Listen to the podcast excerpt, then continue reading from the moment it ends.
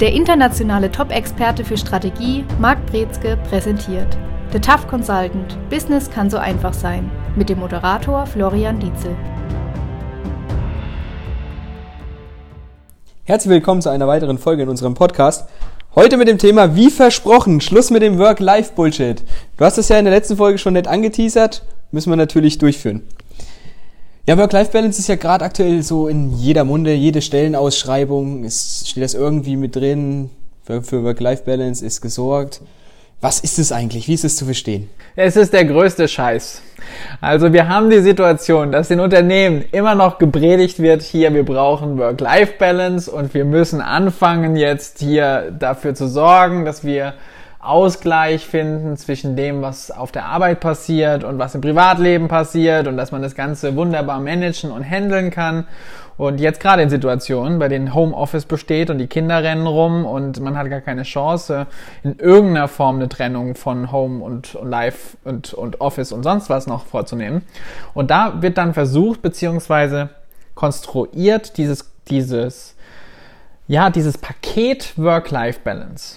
Und wenn man sich das mal genauer anguckt und dann mal drauf schaut, was wir hier haben. Wir haben auf der einen Seite haben wir Work und auf der anderen Seite haben wir Life.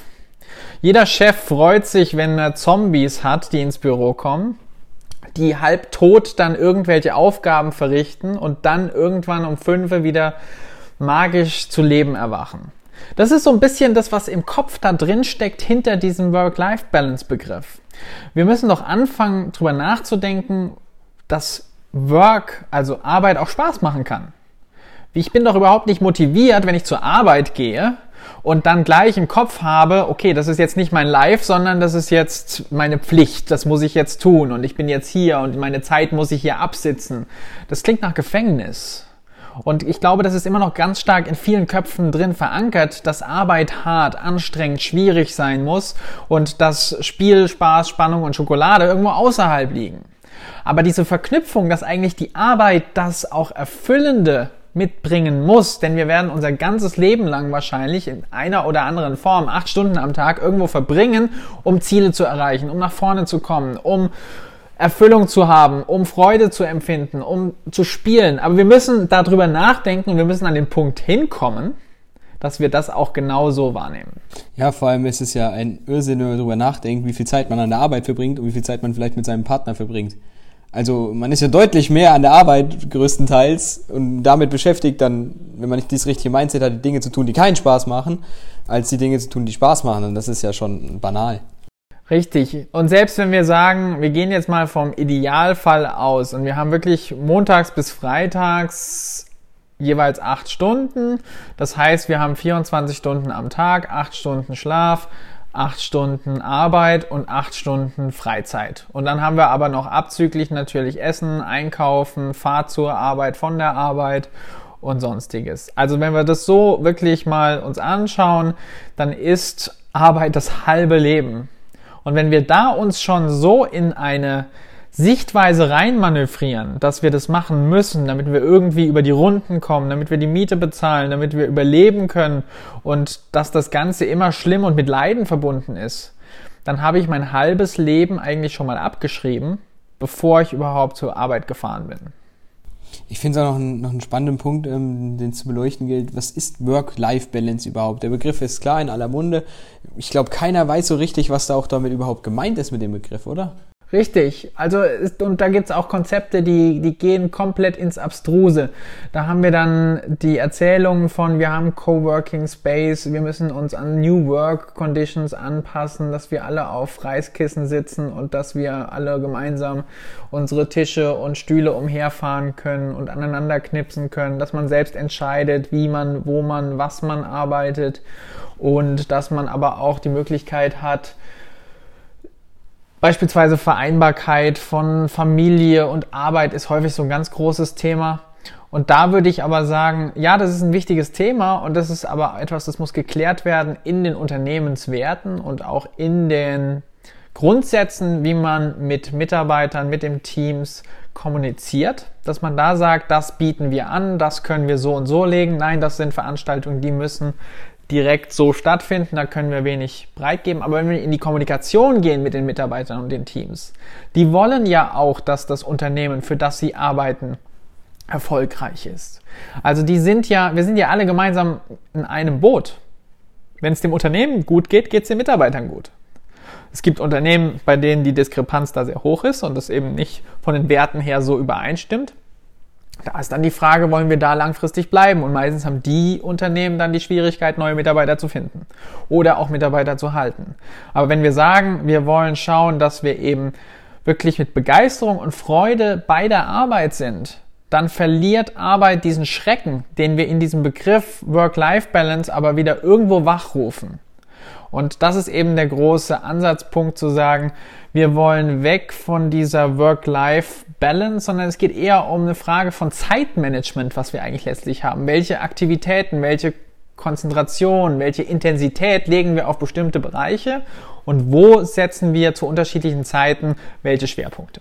Ja, es ist, man, es kann sich natürlich auch jetzt nicht in jedem Bereich natürlich auch austoben Kreativität, wie die Modelle gestaltet werden. Man muss ja nicht acht Stunden am Stück arbeiten. Man kann das ja auch trennen, wenn es sich entsprechend anbietet und zwischendrin was integrieren, dass es einfach auch flexibel wird. Es ist sowieso eine Illusion, dass wir acht Stunden produktiv am Stück arbeiten. Also die Statistik zeigt, circa drei Stunden am Tag sind tatsächlich produktiv. Vier Stunden, wenn es gut läuft. Und alles andere ist ein Hin- und Her-Switchen zwischen Pausen, E-Mails, Anrufen, Ablenkungen, die im Alltag kommen, Benachrichtigungen auf dem Handy, die aufpoppen. Also egal was es ist, es ist ganz viel, was an unsere Aufmerksamkeit zerrt. Und wenn wir aber nicht damit beschäftigt sind, zu sagen, wir wollen uns konzentriert an eine Sache ransetzen oder es gibt unterschiedliche Meetings, die uns, uns ablenken und abholen, dann ist die Frage, was ist wirklich noch Konzentration und was ist konzentrierte, produktive Arbeit? Und das wollen wir eigentlich managen. Was wir beispielsweise machen, wir arbeiten gar nicht so stark mit Zeiten, sondern wir arbeiten eher so von Produktivitätssegmenten. Wir sagen, jetzt setzen wir uns an dies, das Thema und gucken uns an, was ist hier wichtig und versuchen da einen nächsten Schritt zu haben, ein Ergebnis zu haben. Und wenn das fertig ist, und dann gucken wir uns was Neues an. Und dann gucken wir, wie viel schaffen wir. Aber es ist ein ganz anderer Ansatz, als wenn ich sage, okay, wir fangen jetzt an zu arbeiten und äh, die Uhr läuft. Ist, glaube ich, auch für viele Menschen leicht, die sich dann vorstellen, ah, jetzt acht Stunden arbeiten. Es ist halt deutlich einfacher, wenn man sagt, das und das und das, das will ich machen, das soll cool sein, das ist fertig. Meistens arbeitet man länger, die Zeit geht schneller vorbei und es macht viel mehr Spaß. Genau. Und das ist der Ansatz, den es auch machen muss. Die Ergebnisse und die Produktivität kommen durch Spaß, kommen durch intrinsische Motivation. Nicht dadurch, dass wir irgendwo eine Karotte vorhalten oder wir eben die Wand anstarren in der Hoffnung, wir kommen der Stechuhr ein bisschen näher. Ähm, ich möchte jetzt nicht auf das Thema Homeoffice groß ausschwenken, nur weil du es gerade genannt hast. Ähm, ein alter Studienkolleg ähm, ist Programmierumfeld ähm, beschäftigt und die haben das Thema Homeoffice mal angesprochen, weil das bei denen noch nicht so Thema ist. Und die Antwort vom Chef war dann, ja, ich bezahle euch ja nicht fürs Nichtstun. Also diese Grundannahme schon, Homeoffice heißt nicht arbeiten. Ist das vielleicht auch so ein Ding, was bei vielen im Kopf falsch läuft? Ja, also da steckt so viel drin, da steckt drin, dass der Chef seinen Mitarbeitern nicht vertraut. Da steckt mit drin, dass der Mitarbeiter kontrolliert werden muss vom Chef. Also, dass da keine Kontrollmöglichkeiten mehr besteht, wenn ich nicht ständig da bin.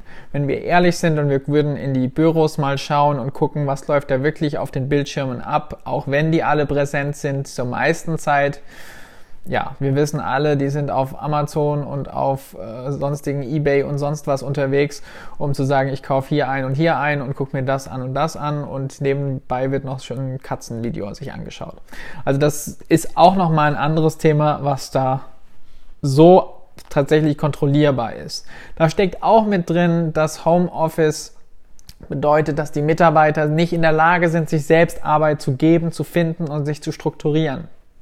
Und da stecken so viele Punkte drin, wo man fragen muss, ähm, was ist wirklich notwendig, dass produktive Arbeit möglich ist nach diesem Ansatz, also nach der Definition von diesem Chef. Was ist denn jetzt eigentlich so deine Work-Life-Balance? Meine Work-Life-Balance. Das ist eine gute Frage, weil ich halte den Begriff nicht für, für förderlich. Ich finde, mein Life und mein Work fallen zusammen. Also ich finde Erfüllung bei der Arbeit, bei dem, was ich angehe, bei den Zielen. Natürlich gibt es mal Situationen, da muss man entspannen, ausspannen, mal den Kopf frei kriegen, rausgehen, was auch immer, um dann zu sagen, jetzt kann ich mich wieder besser einer neuen oder anderen Tätigkeit widmen. Und da gibt's hunderttausend verschiedene Interessensbereiche. Aber es ist immer ein Management von Zeit und Schwerpunkt und Fokus und nicht von, ja, jetzt habe ich genug gearbeitet, jetzt kann ich Freizeit machen. Dieser Gedanke sorgt dafür, dass ganz viele Hemmnisse haben, sich an Arbeit zu setzen und Arbeit auch immer wieder diesen Schrecken bekommt. Was wäre denn, bevor wir jetzt weitermachen mit der Folge, ähm, der passendere Begriff für Work-Life-Balance? Ein passenderer Begriff. Also, womit ich mich anfreunden kann, aber den gibt's schon, ist Zeitmanagement. Das ist letztendlich das, was da hinten dran steckt. Denn wir befinden uns in jedem Moment, in dem wir wach sind, in unserem Körper und verbringen irgendwie die Zeit. Und noch besser als Zeitmanagement wäre vielleicht Aktivitätenmanagement. Weil die Zeit vergeht je nachdem, wo wir unseren Fokus drauf legen. Da haben wir keine Kontrolle drüber. Aber wir haben die Kontrolle drüber, worauf wir unsere Aufmerksamkeit richten und was wir machen. Also vielleicht wäre ein noch besserer Begriff wie Aktivitätenmanagement, wäre vielleicht Fokusmanagement. Also oder Aufmerksamkeitsmanagement. Worauf ich meine Aufmerksamkeit lege, das ist dann auch das, in welchem Bereich ich handle, ich aktiv bin und das ist dann das, womit ich gucken kann, gleicht mich das aus, strengt mich das an, über- oder unterfordert mich das und was kann ich hier vielleicht bewegen, machen? Was würde mir mehr Spaß machen? Was würde mir leicht fallen? Also wenn ich mir Fragen stelle, von Moment zu Moment, die dazu führen, rauszufinden, was ist wirklich das, was mir jetzt am meisten weiterhilft oder auch anderen weiterhilft und mir dann in dem Zug eben auch, dann habe ich erfolgreiches Management von dem Thema geschaffen. Und dann können wir aber auch sagen, dass dieser Work-Life-Balance-Begriff ein Ansatz ist, der immer noch versucht, so Chef gegen Mitarbeiterinnen und Mitarbeiter auszuspielen. Wie sind denn die Auswirkungen, wenn jetzt ein sehr gutes Aktivitätsmanagement vorhanden ist?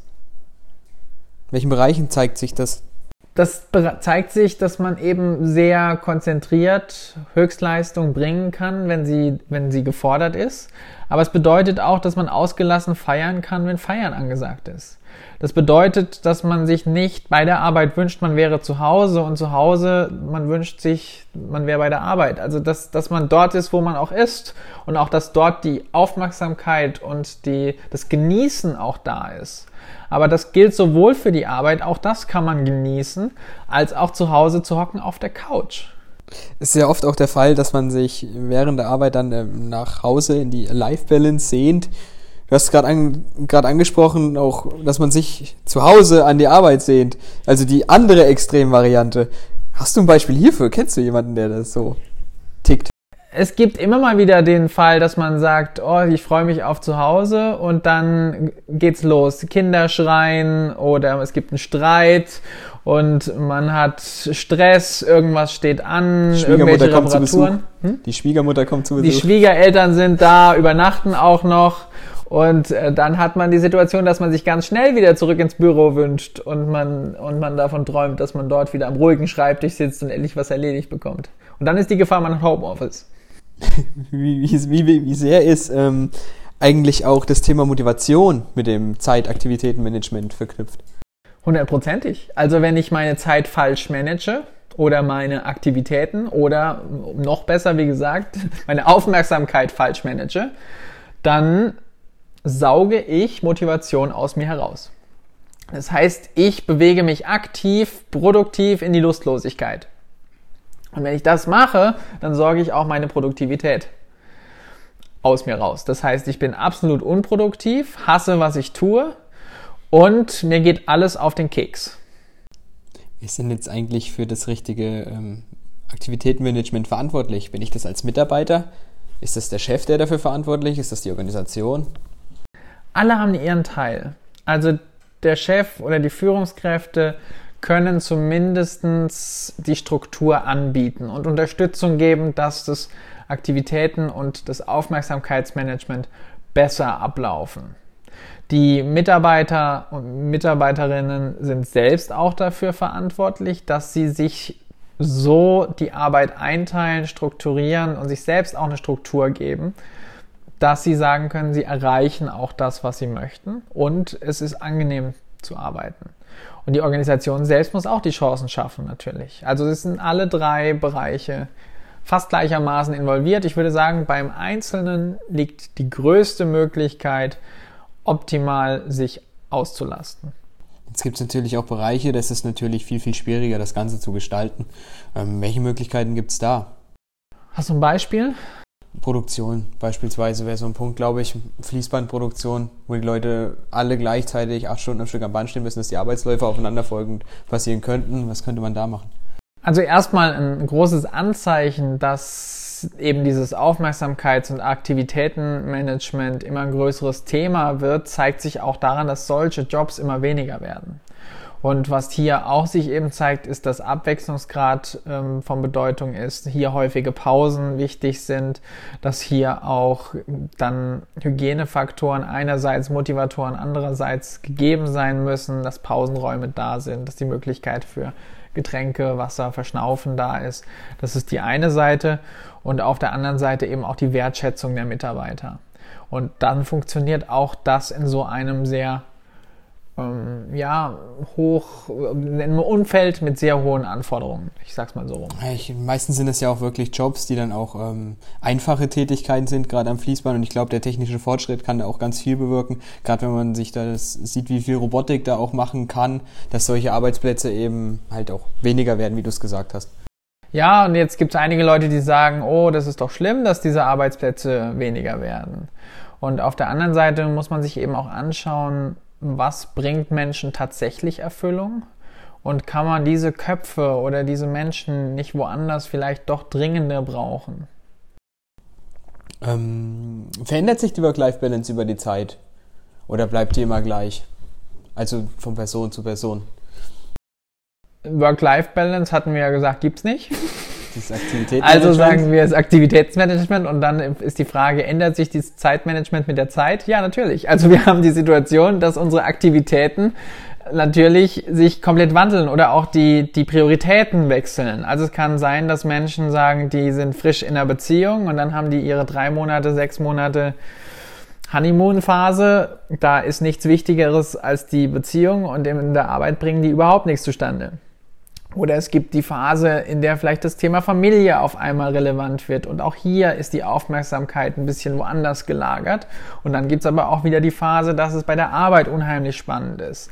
Also es wechselt immer wieder. Es ist so ein wellenartiges Geben und Nehmen auf und ab, was sich da zeigt. Wichtig ist eben, dass man schaut, dass man hier in der Balance bleibt, also wenn wir bei dem Begriff Balance bleiben, dass man sagt, man möchte da im Gleichgewicht sein. Man möchte nicht, dass zu viele Dinge an einem gleichzeitig zehren und man muss eben schauen, was gibt einem Kraft für die Zeit, in der es dann doch mal höhere Anforderungen gibt, wo es dann um Höchstleistung geht und wo kann man dann auch wieder diese Kraft tanken, in welcher Form auch immer, mit Hobbys, mit Familie, mit, mit sonstigem wenn jetzt so ein, im Laufe der Jahre sich so ein Ungleichgewicht eingestellt hat, sage ich mal, ich bemerke das aus Mitarbeitersicht. Wie gehe ich mit der Situation um? Gehe ich einfach zu meinem Chef, hey, sag, sag, brauche übrigens drei Wochen Urlaub, damit das wieder passt? Oder was ist die richtige Herangehensweise, um auch langfristig nachhaltig das in Balance zu bringen? Es kann schon mal ein Schritt in die richtige Richtung sein, tatsächlich. Wollen wir hoffen, dass die Führungskraft das nachvollziehen kann und da dann auch ähm, entsprechend zugibt. Aber es ist die Frage, es ist immer so ein persönliches Erkenntnisthema, was da hinten dran steckt. Häufig haben wir jetzt Beispiel Workaholic der von morgens bis abends zwölf Stunden am Tag mindestens arbeitet und irgendeiner Karotte nachjagt. Sei es Beförderung, sei es Gehaltserhöhung, sei es Aufmerksamkeit und Wertschätzung beim Chef, sei es eine bessere Position oder das neue Projekt, wie auch immer. Und jetzt merkt die Person, dass sie jetzt nicht erst seit gestern danach jagt, sondern die letzten fünf bis zehn Jahre danach gejagt hat und dass es immer eine Illusion ist. Also selbst wenn man so ein bisschen die nächste Stufe erreicht, gibt es doch wieder die nächste Karotte, der man da hinterher jagt. Und wenn die Person dann merkt, dass die Arbeit sie nicht wirklich erfüllt und dass es eigentlich nur ein Rennen ist, was einem so ein bisschen auslaugt, dann ist ganz wichtig zu sagen, Moment mal, ich will mich selbst wiederfinden und ich will wissen, was macht mir Spaß, was bringt mir Erfüllung und Mission und nicht vielleicht irgendeinem Unternehmensziel. Das ist ein ganz wichtiger Punkt. Also immer wieder zu schauen, mache ich die Dinge, die mir Spaß machen, mache ich die Dinge, die mir Leidenschaft bringen und generiere ich einen Mehrwert. Das Gesamtziel ist ja dann im Grunde genommen einfach nur Zufriedenheit in allen vorhin angesprochenen Bereichen, oder? Ja, Zufriedenheit, Glück, Leidenschaft, Passion, unterschiedliche Intensität zu unterschiedlichen Zeiten, aber letztendlich alles, was wir wollen, egal wie die Form aussieht, hat einen Grund. Und das ist, weil wir glauben, wir fühlen uns besser, wenn wir es haben. Ähm, vielleicht zum Abschluss der Folge noch Aktivitätenmanagement. Wenn ich jetzt nicht gerade unzufrieden bin, also es ist einfach normal, ich fühle mich wohl, es ist jetzt nichts Negatives. Wie kann ich trotzdem daran arbeiten, dass es besser wird? Indem ich aufpasse, dass ich Kleinigkeiten nicht reinschleichen lasse. Wir sind häufig ganz schnell dabei, problemorientiert zu werden und lassen uns durch Kleinigkeiten mehr nerven, als wir uns über Kleinigkeiten freuen, die immer wieder da sind. Und es ist richtig, dass wir darauf achten wollen, dass wir eben gucken, was sind die Kleinigkeiten, die uns Freude bereiten, die immer wieder da sind, die ständig uns begleiten. Und wenn wir unseren Fokus darauf legen und das üben und immer danach suchen und das andere schaffen zu ignorieren, dann wird unsere Kapazität, eben diese Erfüllung zu finden, auch immer größer werden. Ich denke, das war ein schöner Abschluss. Wir müssen die Folge jetzt beenden. Ich muss meine Work-Life-Balance in den Schwung bringen. Ich brauche erstmal drei Wochen Urlaub. Spaß beiseite. Wir hören uns nächste Woche in der nächsten Folge. Bis dahin. Tschüss. Das war The Tough Consultant. Business kann so einfach sein. Für mehr Infos besuchen Sie uns auf www.markbrezke.com. Für Fragen, Wünsche oder Anregungen schreiben Sie eine E-Mail an team@markbrezke.com.